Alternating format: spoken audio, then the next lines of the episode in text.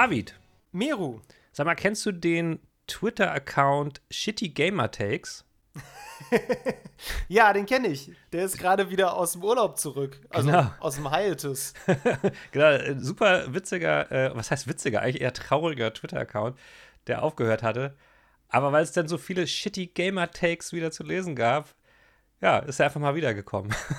ich habe das Gefühl, das macht er regelmäßiger mal. Irgendwann war das schon mal so, dass die Person, die den führt, äh, eigentlich aufgehört hatte. Okay. Und dann ist irgendwas passiert, wo es wieder ganz furchtbare äh, Reaktionen gab oder ganz absurde Reaktionen auch. Ja. Und dann äh, kam er irgendwie wieder. Und genau, jetzt ist es auch wieder so passiert, ähm, mhm. als bei Bloomberg, ähm, ich glaube über Jason Schreier, ne? Ja, ja natürlich. Ja, ja. Ähm, genau, die Neuigkeiten zu GTA 6 kamen. Ja, die ganze, Welt, die ganze Welt wartet natürlich auf Details zu GTA 6 und jetzt gab es natürlich endlich mal welche, die eigentlich positiv waren, würde ich sagen.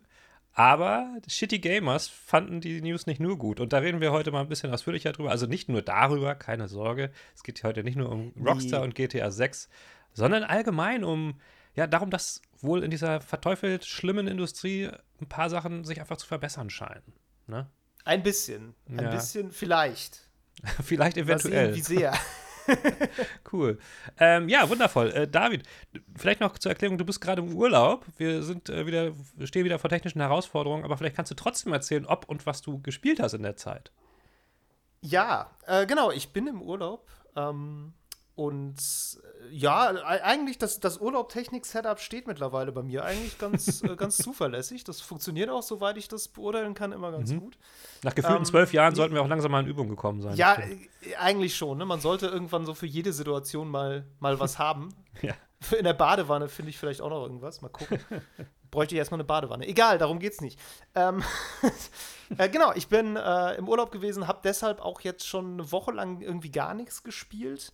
Oh. Muss ich zugeben, davor habe ich aber ein bisschen was gespielt. Ich habe mir eben den Kopf zerbrochen und versucht, es rauszufinden, was es war. ähm, es war viel Into the Breach, aber da habe ich letzte Woche schon von erzählt, oder letzte Folge. Mhm. Aber ähm, ich möchte noch von einem kleinen, feinen Spiel erzählen, was so einen, einen Mini-Hype hatte. Mhm. Ähm, nämlich den Powerwash Simulator. Davon habe ich, ah, glaube ich, noch nicht erzählt, oder? Cool, den habe ich auch ein bisschen gespielt. Sehr gut. Es ist ein, äh, ein sehr schönes, ich sag mal, Konversationsspiel.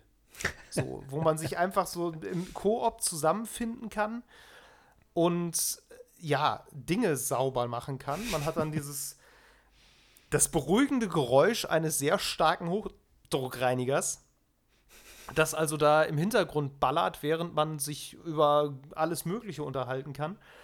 und man macht eben einfach äh, ja das, was, was der Titel vermuten lässt, ähm, nämlich Dinge sauber. Und ja, es ist, es ist irgendwie ein wahnsinnig einfaches und doch sehr geniales Konzept, finde ich. So Total. einfach zu sagen, ja, Leute putzen gerne, aber am liebsten, wenn es nicht echt ist. Und du kriegst halt so diesen, diesen Hochdruckreiniger in die Hand gedrückt und dann, ja, hier ist halt ein dreckiger Garten. Viel Spaß. So, alles ist dreckig. Also ich, ich habe hab auch schon währenddessen so überlegt, ja, ich würde eigentlich ganz gerne mal das, das Prequel dazu spielen. Also wie das alles so dreckig geworden ist, weil also dann du stehst auf so einem Spielplatz und der sieht im Grunde aus, als hätte ihn jemand im, im Schornstein eines Kohlekraftwerks installiert. Der ist so vollkommen zugedreckt. Überall ist so eine dicke Schicht Staub und Schnodder drauf. Ja, und dann wählst du die richtige Düse und äh, ja, drückst einfach durch und pustest da also diesen Dreck weg. Ja. Ähm, sehr entspannendes Spiel, muss ich, ich sagen. Ich finde es so interessant, dass du das unter so einem sozialen äh, Aspekt äh, äh, erzählst und so gespielt hast. Weil ja. ähm, das habe ich gar nicht. Ich habe das halt alleine gespielt und fand es einfach nur sehr meditativ. Äh, ich frage mich jetzt ja. natürlich, ob du auch zum Beispiel beim Putzen zu Hause am liebsten telefonierst oder so. Ähm, tatsächlich habe ich das noch nicht ausprobiert, aber ich glaube nicht, weil da muss man dann ja so rumkriechen auch und irgendwie so beide Hände auch frei haben und ja, und mit Wasser hantieren, da will ich dann auch nicht unbedingt elektrische Geräte in der Hand haben, die davon kaputt gehen können und so. Also, nee, tatsächlich, ähm, tatsächlich eher nicht. aber ich, ich habe es auch kurz alleine gespielt. Ich fand es tatsächlich alleine ziemlich langweilig, muss ich sagen. Also, ja, ja, das ist schon was mhm. anderes, da hast du recht. Also ich habe dann mich darauf konzentriert, halt die, die, die Stellen, also die, die Lücken so zu, besser zu finden und wollte dann schnell durchkommen und so. Ich, also ich finde es trotzdem, wie gesagt, total entspannt. Ähm, mhm. Vor allen Dingen dann hast du halt immer, das, da kommt es ja auch auf einiges an. Du musst die richtige Düse haben und den richtigen Abstand zu dem Objekt, damit genug Druck aufgebaut wird und das schnell genug sauber wird und so. Also da kann man, da kann man sich schon äh, noch ein bisschen, da ist noch ein bisschen Entwicklungsspielraum drin. So, das ist jetzt nicht ganz ja, so zweidimensional das Spiel. Ähm, aber ja, ich sehe es auch als, als, als ähm, es hat bestimmt sehr viel soziales Potenzial, das gebe ich zu. Ja, also so zusammen, äh, zusammen wirkt es auch nicht ganz so überwältigend. Ne? Also wenn du da, ich weiß nicht, ob ja. du das Level mit dem Spielplatz schon hattest.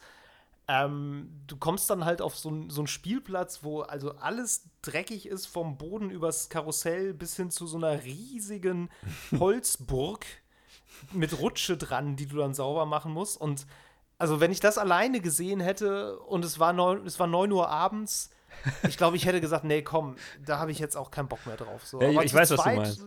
Ist es dann so, ja, okay, sieht jetzt nach viel aus, aber wir fangen jetzt einfach mal an und dann gucken wir mal. Viele Hände, schnelles Ende. Und dann sucht sich, ja, sucht sich jeder halt so ein bisschen eine, eine Ecke und dann fängt man einfach mal an. Und dann geht das eigentlich ganz gut. Ja, ja nee, kann ich, kann ja. ich unterschreiben. Gutes Spiel im Game Pass drin. Ähm, lebt irgendwie aber auch tatsächlich eher so von der, von der Idee als von der Technik, das muss man schon sagen, ne? Ja, die, die Technik ist zweckdienlich. Ja, genau. Mal. Also das, das, es funktioniert, es tut, was es soll. Passiert auch ähm, nichts weiter ich, oder so. Nee, genau. Ich meine, es hat ich, tatsächlich finde ich so manche Sachen durchaus clever. Also man merkt schon, dass Leute da wirklich auch sich Mühe gegeben haben, das cool zu machen. Also mhm. sowas, ne, dass du zum Beispiel, wenn du diese Düsen, ähm, deine, deine Kercherdüse da so zum, auf den Boden neigst, dann läufst du langsamer. Was halt dazu führt, dass du ganz gut so auf so Randsteine zielen kannst und die halt wirklich so ganz mhm. langsam ablaufen kannst. Ähm, ja, also ja, ne, so eine variable Laufgeschwindigkeit, die sich so ein bisschen der, der Präzision anpasst, die du brauchst. Das ja. ist schon, schon clever. Oder auch, dass es so eine Taste gibt, wo du sozusagen einfach die, die Kamera feststellen kannst, sodass der Bildausschnitt sich also nicht mehr verschiebt. Genau, wie genau. An, wie, es ist ja eigentlich ein Ego-Shooter, ne? Aber dann ist es sozusagen, als hättest du den, die Ego-Perspektive auf eine Einstellung festgemacht und kannst dann aber deine Waffe, in Anführungszeichen, ähm, ja einfach so durch die Gegend schwenken. Und das ist halt ganz praktisch, wenn du so, wenn du wirklich mit schnellen Bewegungen irgendwie eine große Fläche wegwischen willst. Ja, genau. Ähm, wo du dann aber nicht so Kamera-Shaken die ganze Zeit hast. Also da sind schon so ein paar clevere Ideen drin, wo man so merkt, so, ja, okay, da haben Leute auch wirklich bis ins Detail mal überlegt, wie kann man das cool machen. Also ja, das, das stimmt. Ja. Klar, aber es ist jetzt keine Grafikbombe oder sowas, aber muss es jetzt auch nicht sein, finde nee. ich. Ich glaube, das ist das Ding. So, das, das macht genau das, was es äh, machen soll und nicht mehr und aber auch nicht weniger. Also, das ist schon eine coole Sache. Ja, und es steckt doch alles schon im Titel vor allem, ne? Also, das ist ja wirklich, äh, du musst ja nicht mehr über dieses Spiel wissen als die drei Worte Power Watch Simulator. Das sind nur zwei Wörter. ähm, egal. Und das ist schon, äh, schon schlau. Definitiv. Ich habe auch gesehen, dass Publisher ist Square Enix, ne? Das ist halt Ach. irgendwie völlig skurril. Also ich weiß wirklich nicht, was da los war. Also war gut, wer auch immer das entschieden hat, die da jetzt zu sein, aber so das, das ist auch wieder so eine Kuriosität, wo du denkst, ja, ja warum? Wie, ja, wie kam ja. Square Enix dazu, diesen Simulator zu sein? ne, das hatte, das, ich hatte jetzt so, weiß nicht, Devolver erwartet oder Annapurna oder irgendwie so ein Indie-Publisher oder vielleicht sowas weiß nicht, vielleicht auch so ein Simulator-Publisher, aber für die ist es dann eigentlich fast schon wieder zu weit draußen. Eigentlich schon, ja, ich weiß nicht. Also, ja. Vielleicht ist das aber irgendwann mal, ist das denen mal irgendwann als Prototyp über den Weg gelaufen, so, weißt du? Und dann ja, vielleicht, hat das irgendwie vielleicht. mehr Spaß gemacht, als es sollte. Und dann haben wir gesagt, ja, ja komm, mach mal. Das, das mag sein, ja. Ich hatte auch so kurz mal überlegt, das wäre eigentlich ziemlich witzig, wenn, wenn man so eine, Metaverse-ähnliche Plattform bauen würde, wo man einfach verschiedene Simulatorspiele so zusammen integriert. Ja, und stimmt. Ne, du, du hast dann manche Leute, die können irgendwie Sachen reparieren ja. und andere, die machen sie halt sauber und dann hast du Leute, die fahren irgendwelche Trucks und liefern irgendwas und dann, ne, wie, wie so eine so eine Handwerkstatt, ja, ja. wo verschiedenste Handwerker und Handwerksdienstleistungen einfach leben ja, ja. und einfach so, so für, ohne, ohne Ziel auch irgendwie einfach Sachen machen. Irgendjemand repariert einfach nur Toiletten. Ja, Den ganzen Tag fährt er durch die Gegend, repariert einfach Toiletten in so einer MMO-Welt. Lass das bloß nicht die NFT Crypto Bros hören. Wenn die das hören, ey, dann hast du gleich eine ganz. Eine ja, diese ganze NFT-Scheiße, die kann man natürlich weglassen. Aber so, also ne, so die Grundidee einer, einer Online-Plattform, wo verschiedene Leute verschiedene Sachen machen, die ist ja nicht schlecht. Ohne damit Geld zu verdienen. Das muss, muss natürlich das Gesetz sein. das ist hier rein auf utopischem Idealismus äh, basierend. Aber in einer Welt, in der Toiletten einfach kaputt gehen und man sie reparieren muss, ohne dass es Leute gibt, die auf Klo gehen, ähm, ist es vielleicht auch ganz gut, wenn man sich jetzt nicht noch monetären Zwängen unterwirft. Wobei das geht auch schon fast in Richtung The Sims so ein bisschen, würde ich sagen. Also. Ja, hm. aber ohne dass du halt so allmächtig bist. Ne, ja. Du bist. Du bist halt wirklich nur ein Sim und eben sehr, sehr limitiert in dem, was du tun kannst. Ja. Das, was du tun kannst, kannst du sehr detailliert. Also, ne, wie gesagt, Powerwash Simulator mit, weiß nicht, 50 verschiedenen Hochdruckreinigern und dann alles super akribisch. Aber du kannst halt nur das. Mhm. Und dann hast du aber irgendjemanden, der dann, weiß nicht, einen Lieferdienst hat und sein Auto ist dreckig und der ruft dich dann an und dann musst du da hin und machst dein Auto sauber. Ja. und dann liefert er einfach irgendwas ich mein, irgendwo das, hin. Das könnte ja auch GTA 6 werden. Wir wissen es nicht. Vielleicht ist das ja auch das. das das wäre auch, wär auch sehr lustig. Fände ich auch nicht schlecht. Nee, fände ich auch nicht schlecht. Muss ich sagen. Oh, geht bestimmt, ey, ganz ehrlich. Alles geht. Naja, alles geht. Meru, äh, dann sag doch mal, welcher ähm, mondänen Tätigkeit des Alltagslebens bist du denn im, äh, im Videospiel nachgegangen? witzig, witzig. Ja, also ich habe ähm, ich auch nicht so viel gespielt. Ich habe hauptsächlich äh, mit, meinen, mit meinen beiden Söhnen ähm, noch mehr Minecraft gespielt. Machen wir vielleicht nachher auch noch mhm. mal. Äh, Splitscreen, wie gesagt, haben wir schon drüber gesprochen. Ich habe ansonsten ähm, was gespielt, was ich schon länger hatte, auch im, äh, wieder vor dem Hintergrund, dass ich ja auf dem Steam Deck Sachen quasi ausprobiere. Und mhm. ähm, das ist The Long Dark. Das habe ich auch schon seit Ewigkeiten. Das ist nämlich auch zertifiziert dafür und das ist ja, das ist ja, gibt es ja auch schon ewig und ist ja auch schon, also hat auch eine riesige Fangemeinde. So. Ja. Und ich hatte das damals mal irgendwie kurz ausprobiert und es ging mir alles nicht schnell genug und dann habe ich es irgendwie nur kurz gespielt. Laut Steam, glaube ich, 70 Minuten oder so. Ja. Und ich habe das jetzt nochmal angemacht, nochmal probiert und ähm, bin, glaube ich, auch vor dem Hintergrund, dass dieses ganze Survival-Genre ja so ein bisschen gewachsen ist, mehr oder weniger in letzter Zeit, beziehungsweise ähm, mehr, mehr ins Bewusstsein vieler Leute gerückt ist. Also bin ich da besser reingekommen.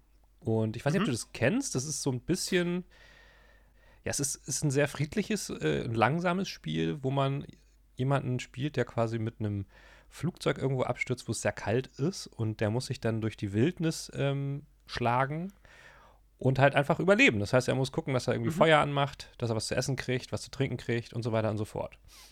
Und, ja, ich ähm, habe das tatsächlich mal ganz kurz gespielt. Ich habe es gerade gegoogelt und festgestellt, dass es das ist, was ich auch im ersten Moment dachte. Ja. Ähm, mir war es zu, also mir war es zu langsam und mir war es zu viel Survival und mir war es nicht friedlich genug. Also mir ging es tierisch auf die Nerven, dass ich halt sofort irgendwie mir irgendwas gebrochen habe und dann erfroren ja. bin oder sowas. Also das genau. hat mich einfach, hat mich genervt, war nicht mein, mein Gameplay. Genau, und das ist natürlich klar, wenn man, wenn man keine Survival-Spiele mag, dann sollte man kein Survival-Spiel spielen, das ist schon logisch. Mhm. Aber ähm, ich, ich hatte das am Anfang auch, weil ich das, weil ich dieses Thema nicht so ganz überblickt habe. Und ich hatte jetzt zum Beispiel auch ein, ganz am Anfang ein tierisches Problem mit dem, mit dem Interface beziehungsweise mit den Erklärungen im Spiel. Ich meine, es ist natürlich, es ist ein Indie-Spiel, so. es ist äh, keine große Produktion so. Und ähm, ich hatte, also du musst zum Beispiel am Anfang einfach extrem viel schlafen, weil du hast zusätzlich zu Hunger, Durst und äh, äh, Gesundheit halt auch noch so eine quasi so eine Art Ausgeruhtheitsskala und wenn die unten ist, dann gehst du halt auch drauf. So. Mhm. Ähm, und da musst du erstmal hin, also das hinbekommen, irgendwie zu schlafen, weil du kannst nicht einfach irgendwo dich hinlegen, sondern musst dann so irgendwie erst eine bestimmte Art von Lager haben und so ein Kram. Und das wurde nicht gut erklärt, fand ich. Oder es wurde mir nicht mhm. am richtigen Moment erklärt, also durch, durch das Tutorial. Also es war jedenfalls, als ich das brauchte, nicht verfügbar, das, was dazu führte, dass ich mit meinem Spielstand sozusagen ähm, äh, ab, also ab dem, ab dem Respawn immer nur so 120 Sekunden Zeit hatte, um eine Lösung zu finden. Sonst war, ging das Ganze wieder von vorne los. So. Und das war sehr, sehr anstrengend. Ich habe es dann aber irgendwann hingekriegt. Ähm, ich muss irgendwie 15 Zweige sammeln und fünf Stoff und dann kann ich mir eine Schneehütte bauen und dann kann ich die bauen und dann kann ich in der schlafen. So. Ähm, mhm. Das war auf jeden Fall ein, wie soll man sagen, so ein Roadblock, aber danach als ich das dann gelernt hatte, ging es eigentlich relativ easy. Ähm, es hat trotzdem noch so ein paar Punkte, die, ach, das liegt wahrscheinlich jetzt auch am, am Interface, die mich stören. Zum Beispiel kannst du dir dann relativ früh irgendwie was jagen, indem du so auf so Kaninchen mit Steinen schmeißt. ähm, okay. Das geht allerdings mit Sicherheit deutlich einfacher mit Maus und Tastatur als mit, ähm, so, mit, so, mit so Joysticks. Ähm, mhm. Weil so ein kleines Steinchen auf so ein sehr kleines, sehr schnelles Kaninchen zielen, das ähm, vor allen Dingen musst du natürlich erstmal so lernen, wie, wie ist denn die Kurve, die, ähm, oder wie weit fliegen denn diese Steine überhaupt? Du hast aber nur drei gesammelt und musst dich beeilen, sonst erfrierst du. Das ist natürlich irgendwie alles nervig. Ähm, ja. Aber irgendwie, irgendwie reizt mich das, mir reizt, mich reizt vor allen Dingen auch der Style des Ganzen. Also, das ist ähm, sehr künstlerisch gehalten irgendwie und, und hat dennoch, trotz dieser Mechanik, einen sehr ähm, narrativen Schwerpunkt. Also es geht schon darum, dass eine Geschichte erzählt wird. Ähm, mhm. Ganz am Anfang hast du halt so einen Prolog, wo du halt so eine Frau wieder triffst, die mit dir halt in, diese, in dieses Unwetter fliegen will und dann, dann gibt es da einen Dialog, die haben anscheinend eine Vorgeschichte, pipapo, und dann stürzt sie halt ab, dann ist sie halt verschwunden, weil sie anscheinend schon abgehauen ist und dann willst du sie natürlich finden, dann kommst du in so eine, so eine verlassene Stadt und äh, triffst da auf Menschen, mit denen du dann wieder interagierst. Also es, es wird auch eine Geschichte erzählt. Und das finde ich halt, finde mhm. ich halt cool. Es ist nicht so eins von diesen Survival-Spielen, wo du halt nur um des Survivals willen ähm, alles machst, sondern du willst mhm. schon was erfahren. Und das, ähm, das finde ich bisher ganz schön, weil es, auch wenn es halt stressige Passagen hat, dennoch irgendwie so einen, so einen eher ruhigen Unterton hat. Ähm, ja. Insofern, ja, das äh, habe ich zuletzt gespielt und das hat mir sehr gut gefallen. Okay. Ähm, ja, cool. viel irgendwie nicht. Ich glaube, das ist tatsächlich irgendwie so ein bisschen Sommerding. Ich meine, das Wetter ist schön. Ich bin oft auch draußen. Ähm, ja.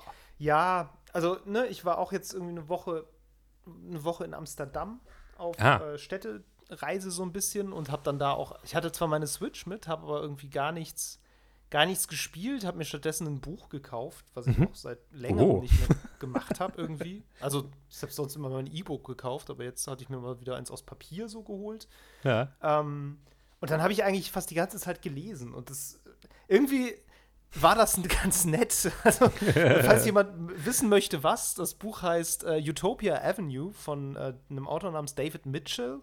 Okay. Der hat zum Beispiel äh, Cloud Atlas geschrieben, der Wolkenatlas. Ah, ja, ja, ja, okay, krass. Ja. Ich weiß nicht, ob dir das was sagt. Doch, doch. Ich habe diese Verfilmung ja, nicht gesehen, aber äh, von den Wachowski-Geschwistern ist die, glaube ich, ne? Genau. Die Verfilmung ist wild, ähm, aber irgendwie ganz, ganz geil auf ihre Art. Ich fand die eigentlich nicht schlecht, obwohl der Film, glaube ich, generell nicht so beliebt ist. Das nee, Buch ist ja. cool. Das ist halt so ein bisschen, also geht so durch sehr viele literarische Genres durch und hm. ähm, erzählt halt über 15.000 Jahre Menschheitsgeschichte oder noch länger, ich weiß nicht. ähm, ist jedenfalls echt ganz gut. Und das jetzt von ihm ist, glaube ich, das aktuellste und das spielt im Jahr 1967 und es geht um eine neu gegründete Psychedelic Rock Band in London. Okay. Und wie die quasi dann zu Erfolg kommt. Und es sind halt sehr, so vier sehr unterschiedliche Charaktere in dieser Band. Und äh, es ist irgendwie ganz cool. Die Band ist fiktiv aber ähm, er erzählt halt vor dem Hintergrund dieser Zeit und lässt halt alle möglichen Leute immer auftreten, die damals dann auch irgendwie bekannt geworden sind. Ne? Irgendwie, weiß ich nicht, Pink Floyd und David Bowie und irgendwie die Stones. Und, ja, die, die, kommen halt irgendwie alle, alle so vor. Manchmal ist es ein bisschen sehr so, ja, okay, alles klar, jetzt treffen sie natürlich noch den da. Also okay. aber oft ist es auch ganz nett eingebaut. Es ist sehr interessant erzählt von der Struktur her. Also so häufig so Sachen, dass du das, was in der Jetztzeit erzählt wird, und dann wird so in mehreren Rückblenden aufgerollt, was davor war. ähm, und es ist irgendwie ein sehr, es ist gut erzählte Musik, sage ich ah. mal. Also ne, mhm, es mhm, geht halt mhm. sehr viel auch um so um Songwriting und um äh, diese wie, wie ein Song entsteht, auch wie ein Songtext entsteht, wie jemand vielleicht auch irgendwie aus einer Improvisation eine Melodie entwickelt, mhm. dann auch wie, wie so ein Auftritt stattfindet und was so die Dynamiken während so einem Bandauftritt sind. Ähm, es ist ein bisschen schade, dass man, dass es die Band nicht gibt, weil die, die, Songs werden halt so genau beschrieben, dass du schon auch ein Gefühl für die Songs bekommst. Okay. Ja. Und es gibt diese Songs aber nicht. Und das ist eigentlich ein ganz interessantes Phänomen, gerade wenn man selber Musik macht. Ist es so ein, man hat so dieses Gefühl, ich will das jetzt eigentlich ja, will ja. das jetzt googeln und will das jetzt eigentlich mal spielen. Aber ja. es gibt halt diesen Song einfach nicht. Und aber das, das ist ja literarisch sehr anspruchsvoll. Also das klingt ja, klingt ja cool. Absolut. Also, ja. Absolut. Es, also wie gesagt, kann ich sehr empfehlen. Ähm, ich würde es wahrscheinlich empfehlen, auf Englisch zu lesen, mhm. weil ich glaube, weiß, ich kenne die deutsche Übersetzung nicht, aber ich gehe davon aus, dass da relativ viel verloren geht, weil er auch viel so im, im Slang dieser Zeit schreibt, der ja, ja auch doch recht speziell ist und das macht schon eine Menge. Also, wie gesagt, äh, ich hänge da seit einem, einer Woche also sehr an diesem Buch und ähm, habe gar keine cool. Lust, irgendwas zu spielen. Ja, also ich, auch ich bin äh, den analogen Künsten so ein bisschen noch verfallen. Das stimmt. Ich habe mich auch ähm, relativ viel mich meiner Tabletop-RPG-Kampagne äh, und äh, hm. Karriere weiter ge gewidmet. Also ähm, nicht, dass wir irgendwann unseren Gaming-Podcast analogisieren müssen. Das wäre ja schlimm. Also, nee, nee. Na, ich glaube nicht. Ich Aber, glaube nicht. David, apropos analogisieren, beziehungsweise eben gerade nicht. Ich wollte das mal ganz kurz nochmal hier öffentlich sagen, für alle, die es nicht mitbekommen haben. Es gibt Level Cap Radio jetzt auch auf YouTube. Ähm, schaut da unbedingt mal rein, lasst da unbedingt mal ein Abo da. Wer vielleicht sich immer geärgert hat, dass er ja eigentlich seine Podcasts doch lieber auf YouTube konsumiert, der kann das jetzt auch mit uns tun. Also gibt es einfach mal die Suche ein, ihr müsstet uns eigentlich finden. Da könnt ihr nämlich die Folge dann auch nochmal dort hören. Das ist jetzt neu. Ja. ja. Und äh, danke an Miro an dieser Stelle, der das alles als alter YouTube-Crack in die Wege geleitet hat und da irgendwie äh, sich sehr viele Gedanken gemacht hat, zu denen ich einfach nur gesagt habe, ja, finde ich gut, ich vertraue dir vollkommen und ich bin, bin sehr gespannt. Ja. Also hört da, wie gesagt, gerne mal rein. Genau, und gebt auch gerne Feedback. Ich meine, ihr kennt alle Kommentarfunktionen und so. Also wir lesen das auch. Insofern, ähm, ja, lass, ja. Uns da, lass uns da gerne mal ein Kommi da, ne? Ihr kennt es. endlich mal, endlich mal ein Medium, wo man uns direkt kommentieren kann auch, ne? Das ja, ist irgendwie ja, lustig. Wir haben ja sonst nur so so klar, so Rezensionen kann man bei iTunes und so schreiben und Sterne vergeben, aber es ist halt alles sehr indirekt. Das stimmt, das stimmt. Also und wir kriegen natürlich so, auch so E-Mails und so, aber ähm, das ist noch was anderes. Also da kann man direkt auch einfach kurz was zuschreiben und das ist eine gute Sache. Ja. Also unbedingt. Ja, genau. Gerne machen. Ja, mach das. Gut, Meru. Ja. Dann lass uns doch mal zum Hauptteil springen Auf und uns ein bisschen Fall. über äh, GTA und Angrenzendes unterhalten. Unglaublich gerne. So, David, ähm, in welchem Jahr kam noch mal Red Dead Redemption 2 raus? Weißt du das noch? Hast du noch im Kopf? Äh, äh 2018. 18 war oder? das, genau. Ja, kommt hin, ja. kommt hin. Jedenfalls, wer sich erinnert, damals hatte ähm, Kotaku war das damals noch, glaube ich. Und zwar auch Jason Schreier einen Artikel veröffentlicht darüber, dass da eine Menge schief läuft bei denen und äh, ganz fürchterliche ja. Arbeitsbedingungen herrschen dass dieses Spiel zwar gut ist und auch ähm, detailliert äh, wahnsinnige Sachen gemacht hat, wie zum Beispiel, keine Ahnung, Pferdehoden, die bei Kälte schrumpfen, ähm, aber dafür halt auch Leute wirklich äh, in, in die Depression getrieben wurden bei den Mitarbeitenden. Ähm, und das hat tatsächlich auch, ich sag mal so, viele Leute beschäftigt. Ich will jetzt nicht sagen, dass es so die ganze Branche krass aufgerüttelt hätte, weil ich habe so im Nachhinein auch das Gefühl, so richtig viel im ersten also auf den ersten Blick ist da nicht richtig viel passiert. Aber jetzt hat letzte Woche eben dieser Jason Schreier, der jetzt bei Bloomberg arbeitet, wieder einen Artikel veröffentlicht, in dem er halt darüber berichtet, dass sich offensichtlich bei denen intern doch sehr viel krass verändert hat.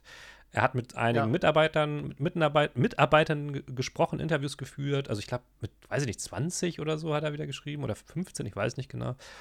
Und äh, ja, da hat sich was getan. Und da, dazu kamen dann noch so ein paar Infos raus über das natürlich heiß erwartete GTA 6 und wie sich das auch auf die Entwicklung dieses Spiels ausgewirkt hat bisher. Und dann haben wir auch noch mal drüber kurz ge geschnackt, David und ich, und uns ist aufgefallen, dass ja insgesamt solche Sachen in der Branche öfter mal jetzt thematisiert werden, als das noch vor einiger Zeit der Fall war und dass man den Eindruck hat, dass sich auch hier und da irgendwie was Positives tut und nicht ja. immer alles nur so düster ist, wie man vielleicht meint, in der schlimmen, schlimmen Spieleindustrie. So kam ja, es zu dieser halt Folge. Halt ja, genau. Und ähm, das ist ja so ein Thema, ich meine, das kam bei uns hier auch schon öfters auf und das zieht sich auch immer so ein bisschen durch, dass ähm, ja, Arbeitsbedingungen in der Spieleindustrie jetzt insbesondere, sage ich mal, in der in wirklich großen Firmen, aber mhm. nach unten hin wird es jetzt ehrlich gesagt auch nicht viel besser, ja. ähm, wenn noch weniger Geld da ist, ähm, dass da wirklich sehr viel Verbesserungspotenzial besteht. Im Sinne von, Leute werden halt einfach irgendwie ausgebeutet, schlecht behandelt, irgendwie nicht ja. ihre Leistungen werden nicht genug gewürdigt. Ob das jetzt mit Geld ist oder auch mit sowas Banalem, wie dass man am Ende im Abspann steht, so von einem Spiel, das ist halt auch überhaupt nicht selbstverständlich und aber ja. gleichzeitig ja sehr wichtig, weil es ja auch irgendwie dein Arbeitszeugnis auf eine Art ist. Ja. Ähm, und man kriegt halt häufig so das Gefühl, so, ja, da, das ist einfach ein riesen, ein riesen Problemfeld. Ja. Und ähm, das ist auch durchaus so.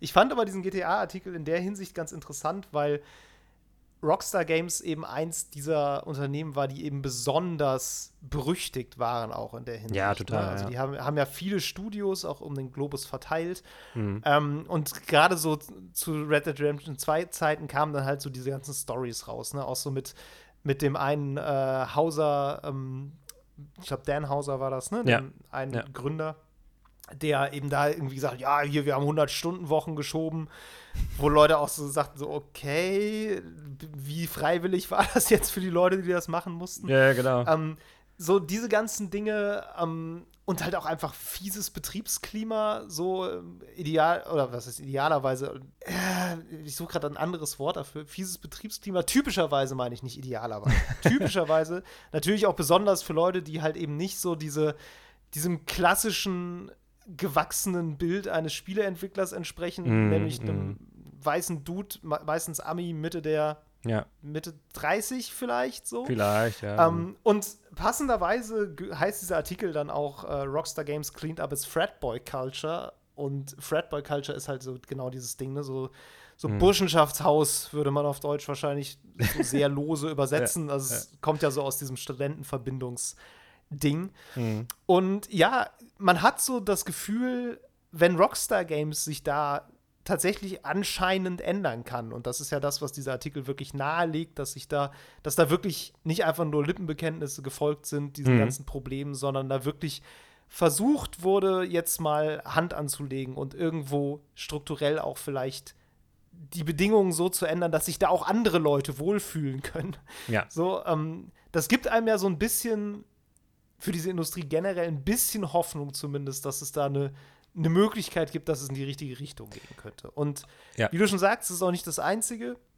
So, wir haben ja auch schon über Activision Blizzard hier gesprochen, die wahrscheinlich noch mal Probleme auf einer ganz auf noch anderen Ebenen haben, auf äh, ähnliche Art und Weise. Die haben ja auch, die sind ja verklagt worden vom Staat Kalifornien wegen hm. ja sexueller Belästigung und genereller ähm, schlechter Stellung von Frauen und anderen Gruppen, ja. Was halt einfach gegen, ja, einfach gegen Gesetze verstößt. Mal un unabhängig davon, dass es auch moralisch nicht in Ordnung ist, verstößt es halt einfach gegen Gesetze und entsprechend haben die jetzt halt auch irgendwie Klagen am Hals. Ähm, gleichzeitig gibt es aber bei Activision Blizzard halt in den letzten Monaten gab es Versuche halt auch irgendwie so Unions zu gründen, also Gewerkschaften. Ja. Das ist auch in manchen Fällen erfolgreich gewesen. Ähm, ja, und das, ich meine, gerade so eine, ich glaube, da gab es doch diese QA-Union, ne? War das nicht so von, ich glaube, von ja, Raven, die Call genau, of Duty das, machen? Das war so ein bisschen kompliziert, weil ähm, es gab dann halt die Anerkennung dieser Gewerkschaftsambitionen, aber die wurden halt zunächst erstmal ausgenommen. Ähm, die hatten halt schon relativ lange gestreikt und mehr oder weniger, weil sie streiken, wurde ihnen das nicht das gleiche Angebot gemacht oder irgendwie so in der Richtung war das. Mhm. Und das war natürlich mhm. ein bisschen, bisschen ätzend, dass gerade die, die am meisten dafür kämpfen, halt eben sich nicht ähm, vergewerkschaften durften. Das wurde ja. aber, wenn ich mich jetzt recht erinnere, dann zuletzt doch noch wieder aufgelöst. Es erweckte so ein bisschen den Eindruck, dass auch Microsoft, die ja da am Kauf jetzt dran sind, ähm, versucht hat, positiv, glaube ich, darauf einzuwirken. Und ja, weil die halt als, als sich, sich darstellen als sehr, wie soll man sagen, ähm, progressives Unternehmen, jedenfalls zuletzt. Wenn man so, so ein bisschen ja. sich die, das Xbox-Image anguckt, ähm, die, die scheinen schon sehr viel dazu zu tun, dass viele Gruppen sich angesprochen fühlen. Also ähm, ja. ich erinnere auch gern nochmal daran, als das verkündet wurde, ähm, alles, beziehungsweise war das, als das verkündet wurde, da gab es halt ähm, so einen Artikel, der auch nochmal Stellung nahm zu diesem ganzen Komplex um Bobby Kotick und so, der ja äh, als, als Chef von Activision wirklich äh, auch, auch ganz schlimme Sachen gemacht hat.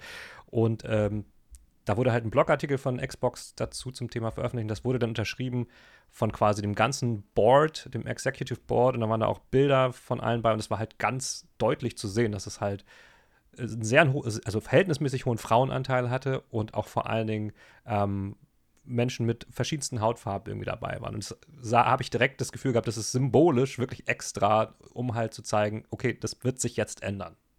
Mhm. Ähm, wie viel das effektiv da passiert ist, hat man da jetzt halt noch kaum sehen können, weil das natürlich meistens hinter verschlossenen Türen passiert. Umso interessanter ist es natürlich jetzt auch so einen Artikel zu lesen, der aus, äh, der mit Quellen von, von innen quasi bestückt ist, die halt sagen, ja, es hat sich tatsächlich da einiges geändert. Ähm, was allerdings auch äh, offensichtlich einigen Mitarbeitenden gar nicht so, ja, also die, die müssen jetzt erstmal rausfinden, wie sie unter diesen Voraussetzungen anders so ein gigantisches Projekt wie so ein GTA 6 beispielsweise überhaupt realisieren. Weil ja. äh, natürlich hast du einen anderen Drive dahinter, wenn du jetzt, wenn du so eine, so eine Kaste von Chefs hast, die quasi einfach Ansagen macht und alle folgen und machen so schnell, so schnell sie irgend können, damit sie ihren Job nicht verlieren, den Kram zu Ende. Das ist natürlich jetzt irgendwie eine andere, ein anderes Klima. Ähm, ja.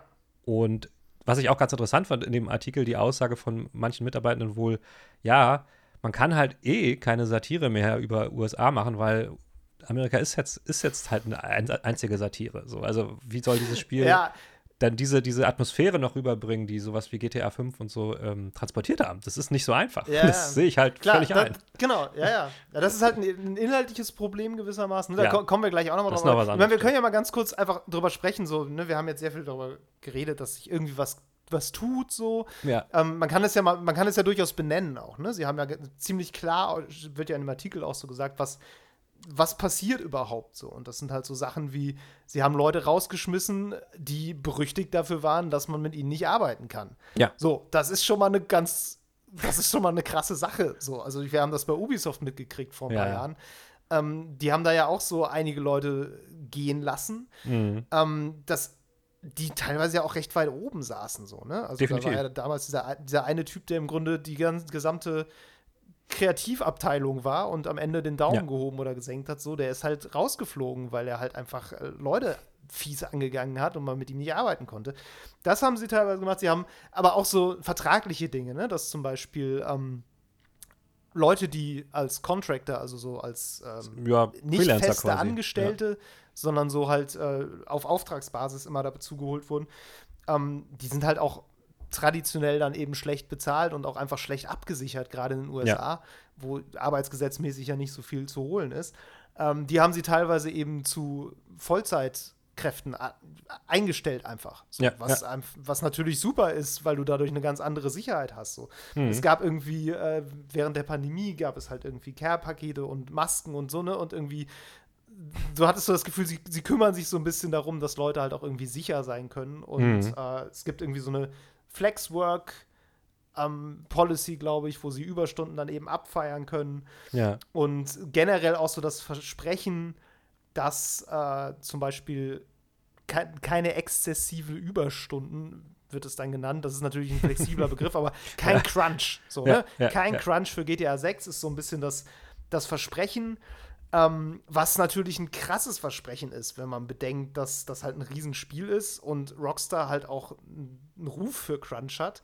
Ja, und das und natürlich Arbeitsabläufe sind, die du erstmal rauskriegen musst wieder. Ne? Und man muss sich ja auch vor Augen halten, wie gesagt, was sie bis dato für Produkte veröffentlicht haben und dass die ja. nur so aussahen, weil sie halt gecrunched haben. Also nicht nur, aber ja. ne, zum größten Teil war das anders gar nicht möglich. So und ähm, ähm, jetzt kann man natürlich auch argumentieren, so ja, das also die, die, der Erfolg gab ihnen ja mit dieser Strategie irgendwie auch recht. Ne? Also GTA 5 ja. ist noch immer äh, eines der erfolgreichsten Entertainment-Produkte aller Zeiten. Ähm, kann das jetzt mit einer anderen Strategie genau das gleiche Ergebnis erzielen oder so? Oder, oder zumindest gleich, gleich gutes Ergebnis, wenn es auch noch länger dauert und dadurch vielleicht auch teurer ist und so. Mhm. Ähm, da kann man durchaus drüber diskutieren. Ich meine, das wissen wir natürlich nicht, keine Ahnung. Wir wissen auch so gut wie nichts über dieses Spiel. Ähm, aber ja, das, also von einem, von einem Business-Standpoint aus ist das natürlich durchaus auch ein Risiko, was jetzt eingegangen wird. Aber Klar. offenbar war die Firma an einem Punkt, wo es ohne eine Veränderung nicht weiterging. So, ich meine, ja. muss ja auch irgendwie versuchen, Leute anzuheuern. Ja, wir wissen ganz, wir wissen ja tatsächlich eine konkrete Folge, die das hatte, die steht auch im Artikel, nämlich, dass sie wohl die Map halt einfach schon mal kleiner gemacht haben. So. Ja. Ähm, was ich persönlich sehr gut finde. Ja, ja, klar. ja, ja. Weil äh, ich, ich bin ja großer Gegner dieser Idee, dass äh, jetzt Spiele immer größer äh, werden müssen. Und äh, da haben sie wohl tatsächlich also die ursprüngliche Kartengröße etwas eingedampft und das Ganze soll jetzt wohl in Miami spielen mhm. und so ein bisschen Umgebung. Mhm. Ähm, sodass es wahrscheinlich ein bisschen kondensierter wird, was, ne, da, da sind wir jetzt halt schon an einem Punkt, wo man sich so ein bisschen fragen muss, ja, ist das jetzt, kann man überhaupt noch sagen, ist, ob das jetzt besser oder schlechter ist? Ne? Wie, wie willst, auf welcher Basis willst du sowas vergleichen? A, ist, weißt du nicht, wie ja. es anders ausgesehen hättest, so. Und ähm, da fragen, ne, das ist so eine Frage, die ich mir immer bei sowas stelle, weil du hast halt nicht zwei Zeitlinien, die parallel laufen, in denen du was ausprobieren kannst, nee. sondern du hast eine Zeitlinie und ja. die ist halt unsere Realität und äh, was sonst passiert wäre, wenn, hätte, könnte, wäre, kriegst du halt nicht raus. Nee. Insofern. Man, man ähm, muss halt, man muss halt auch sagen, das ist natürlich schon ein Bruch, ne? weil das war bei GTA immer das Ding, dass jede Iteration wo, war größer. Das war bisher immer so. Ähm, ja das war so ein bisschen das Markenzeichen. Und ich glaube, dass GTA dieses, diesen Trend bei Open Worlds auch auf jeden Fall mit begründet hat. Und ja. ähm, deswegen ist das ein ganz klares Zeichen dafür, dass da was anders laufen wird. Ich meine, ich muss ja sagen, das andere, was man erfahren hat, dass jetzt beispielsweise äh, eine der leitenden Figuren eine, Frau ist, das finde ich jetzt persönlich, muss ich sagen, gar nicht mehr so unglaublich revolutionär. Ähm, ich glaube, ich habe auch irgendwo gelesen, dass es war nee. sogar schon in den Teilen vorher auch schon ähm, im Gespräch. Aber es ist natürlich was, was, ähm, was für die Serie ein Bruch ist. Und ähm, aber ja, ja. hoffentlich ein total positiver. Ähm, insofern. Ja, das wir, war ja, wir haben ja ganz am Anfang auch mal so über diese Reaktionen dann gesprochen. Also ja. ich muss auch wirklich sagen, das, was diese starken Reaktionen äh, provoziert hat, das finde ich an der ganzen Sache das absolut uninteressanteste. Also, dass sie, dass ja. sie jetzt eine weibliche Hauptfigur haben, finde ich cool. So, ähm, ja, aber habe ich jetzt habe ich jetzt auch keine starken Emotionen zu, ne? Also schon gar keine negativen, aber es ist mir tatsächlich ein, bis, ein bisschen Latte. Ich finde es schön, dass sie es machen und ich bin mir auch sicher, dass sie es gut machen.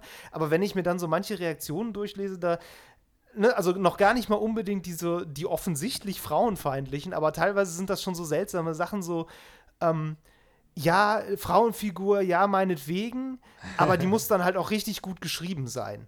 Ja, wo du ja, denkst, ja. naja, wieso? Also ganz ehrlich, einen mittelmäßig geschriebenen männlichen Charakter würdest du akzeptieren, aber wenn es eine Frau ist, das muss dann durch richtig gutes Writing gerechtfertigt sein. Ne? Also ich hoffe auch, dass die richtig gut geschrieben ist. Natürlich. Aber das ist kein Maßstab, den ich nur an eine Frauenfigur anlege, Natürlich, sondern jeder Charakter soll bitte gut geschrieben sein. Das ist doch albern.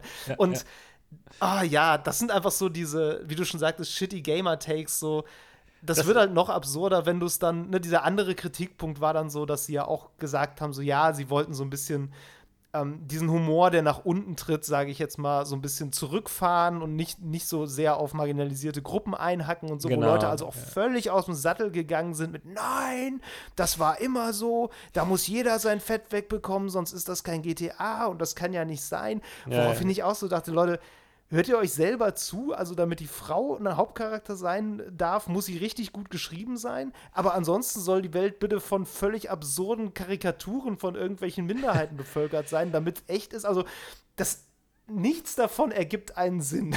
Das ist natürlich so, die Argumentation ist deswegen ja auch, also oder beziehungsweise deswegen ist es ja auch ein Thema, ob das Spiel noch Satire sein kann oder nicht. Weil im Rahmen von Satire kannst du natürlich argumentieren, dass, dass bestimmte Gruppen ähm, ja, einfach, wie gesagt, dass man sich deswegen über sie lustig macht, weil es halt Satire ist. Wenn es aber keine Satire mehr ist, dann ist es einfach nur scheiße, sich über Leute irgendwie komisch äh, äh lustig zu machen. Und, ähm, ja, ich finde, also der, der Begriff Satire ist ja auch sehr. Äh, Natürlich. Der macht sehr viel Heavy Lifting, ne? Das ja, muss man auch Fall. mal sagen. Also, 100 Pro. Das, ich, ich bin auch großer Verfechter der These, dass Satire eigentlich nach oben tritt. Und Satire, die nach unten tritt, ist halt keine Satire, weil, also, ne, und das ist halt auch immer so, ich finde das so ermüdend. Wir führen diese Debatten ja seit Jahren und auch auf immer die gleiche Art und Weise und es ist einfach so langweilig auch. Definitiv. Jetzt und ist natürlich die Frage, inwieweit schadet das dem Spiel überhaupt letztlich? Also ja, ich meine, ähm, guck mal, wenn wir ich jetzt glaube von, nicht. Ich glaube es nämlich auch nicht. Ich meine, Assassin's Creed hat auch schon längst einen weiblichen Protagonisten gehabt und ich gut, ich kenne jetzt natürlich nicht die Zahlen, aber ich glaube nicht, dass Odyssey ähm, krass gelitten hat darunter, dass es jetzt eine Frau war. Ich meine, gut, das war auch noch wahlweise, ne? Also du, du kannst bei Assassin's Creed ja immer aussuchen, wenn du spielst. Ey, ich glaube, letztlich ist das wirklich gar, gar nicht mehr so ein dickes Ding. Nein. Es ist jetzt halt was, worüber, worüber sich Leute aufregen. Ich meine, letztlich ist es PR, keine Ahnung. Also Hauptsache, Hauptsache es wird halt mehr Leuten ermöglicht, sich mit dem Spiel gut zu fühlen und das sollte im Vordergrund stehen. Ich glaube, dass das auf dem Weg ist man. Jetzt ist halt einfach nur die Frage, ähm, kriegen die das überhaupt noch qualitativ auf so ein hohes Level, wenn sie ja, wenn sie nicht mehr alle Leute kaputt arbeiten. Und das ja, ist, glaube ich, die zentrale Frage. Die werden wir nicht, natürlich nicht beantworten können, aber ich meine, das kann man natürlich auch anwenden auf die gesamte Branche. In der gesamten Branche scheint sich etwas zu tun. Nimmt uns das als Spielern etwas weg? Also, ich kann es mir nicht, nicht, vorstellen, ehrlich gesagt. Nein, ähm. ich mir nämlich auch nicht. Das, das Ding ist ja, ne, man muss ja auch mal sehen, ähm, du kannst ja Arbeitsqualität nicht in Stunden ausdrücken. Und das ist halt genau diese, ja. diese Sache, die, die dabei immer so ein bisschen verloren geht. Wie du schon sagtest, ja, wird das Spiel jetzt schlechter, weil man die Leute nicht mehr kaputt arbeitet? Nein, das Spiel wird besser, wenn man die Leute nicht mehr kaputt arbeitet. Exakt. Das ist halt das Ding. Glückliche Leute arbeiten einfach besser. Ja. Und ja. ja, sie brauchen vielleicht länger dafür, aber es ist halt auch wirklich in Studien, soweit ich weiß, erwiesen. Wenn du einfach immer mehr arbeitest, dann wird, ist deine Qualität nicht gleich hoch. Also, ne, ja. wenn du 100 Stunden arbeitest, dann schaffst du jetzt nicht nennenswert mehr, glaube ich, als wenn du 40 Stunden gearbeitet hättest klar, wenn du das am Fließband tust und dann irgendwie da äh, immer Dinge zusammensteckst, dann mag das einen Unterschied machen. Aber bei kreativer Arbeit und ja, bei konzeptioneller so, Arbeit ja. und so, da wird die Arbeit einfach irgendwann so schlecht, dass du halt einfach am Ende die nächste Woche damit verbringst, deine Fehler auszubügeln. Ja. Die du nie gemacht hättest, wenn du nicht 100 Stunden gearbeitet hättest. So, das ist einfach ein, so ein Denken, dieses mehr, da schafft man dann auch mehr, das kommt so einfach nicht hin. Diese Rechnung geht so einfach nicht auf. Nee. Genau, und ein ganz anderes Problem ist, wenn du Leute kaputt arbeitest, dann gehen die. Und ja. ich glaube, es ist nichts ätzender, als wenn du ein Projekt startest, dann arbeitest du da vier, fünf Jahre dran. Und nach vier Jahren sagt einer deiner ältesten Mitarbeiter, der da von Anfang an dabei war, Alter, ich habe keinen Bock mehr auf den Scheiß, mach das alleine. So. Und ja. der war möglicherweise auch noch in einer mittleren Managementposition vielleicht, ne? Der geht dann der nimmt das gesamte Know-how mit, der nimmt das, alles, was irgendwie an dem Spiel in seinen Bereich fiel, was unter Umständen eine ganze Menge ist, mhm. nimmt der mit.